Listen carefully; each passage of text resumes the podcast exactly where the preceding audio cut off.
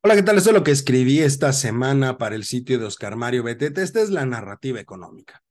Decía el gran McCraft, no hay nada más complicado en este mundo que gastar inteligentemente. En esta ocasión quiero aprovechar el espacio para hacer algunas recomendaciones sobre lo que empieza el día de mañana 18, es decir, el buen fin. Este programa fue diseñado para reactivar la economía a través del consumo de las personas. Un esfuerzo conjunto que se realizó entre gobierno e iniciativa privada, que consiste en ofrecer al público en general descuentos y otro tipo de beneficios como pueden ser las facilidades de pago. En buen cristiano, ofertas que pueden ser muy atractivas para los consumidores. Sin embargo, en términos de finanzas personales, hay que tener muy claro que no por existir un descuento o una promoción se tiene que realizar un gasto de manera obligatoria. Dada la situación económica del país, esto es, alto nivel inflacionario, que a su vez ha provocado elevadas tasas de interés, conviene considerar el costo del crédito en este momento. Lo anterior se debe tener muy presente cuando se consideren las posibles compras a realizar durante este fin de semana. Es importante analizar lo que se desea adquirir bajo una muy sencilla premisa. ¿Realmente es necesario? Si la respuesta es sí, entonces hay que contemplar el periodo de pago. ¿Conviene pagar a 3, 6 o 12 meses? ¿Es mejor de contado aprovechando un descuento? Recordemos que las promociones de meses sin intereses aplican cuando hay pagos puntuales, si por algún motivo se retrasa en una mensualidad, se va a cargar un interés, el cual va a ser muy alto en este momento porque las tasas son altas. Por otro lado, si se decide aprovechar un descuento y pagar de contado, hay que cuidar el tema de liquidez personal.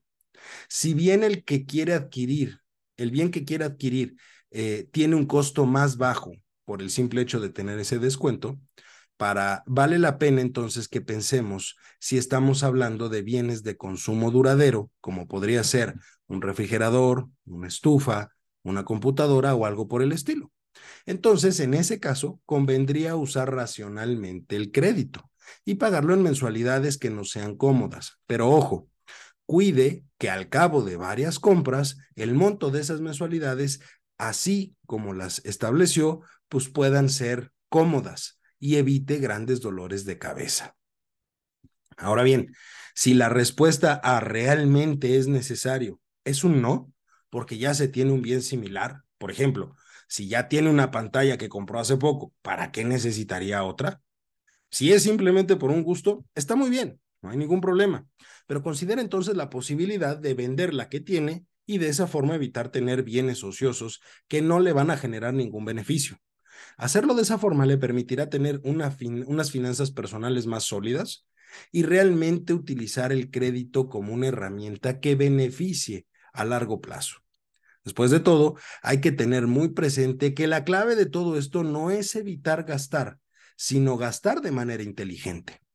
Finalmente, le aconsejo que antes de realizar cualquier compra en estos días, se tome un momento para realizar un ejercicio de comparación comparación de precios y condiciones en las tiendas, dado que un establecimiento puede tener una promoción que en otro pueda darle un mayor beneficio o incluso considere las compras en líneas de las tiendas donde en algunas ocasiones encontrará mejores condiciones.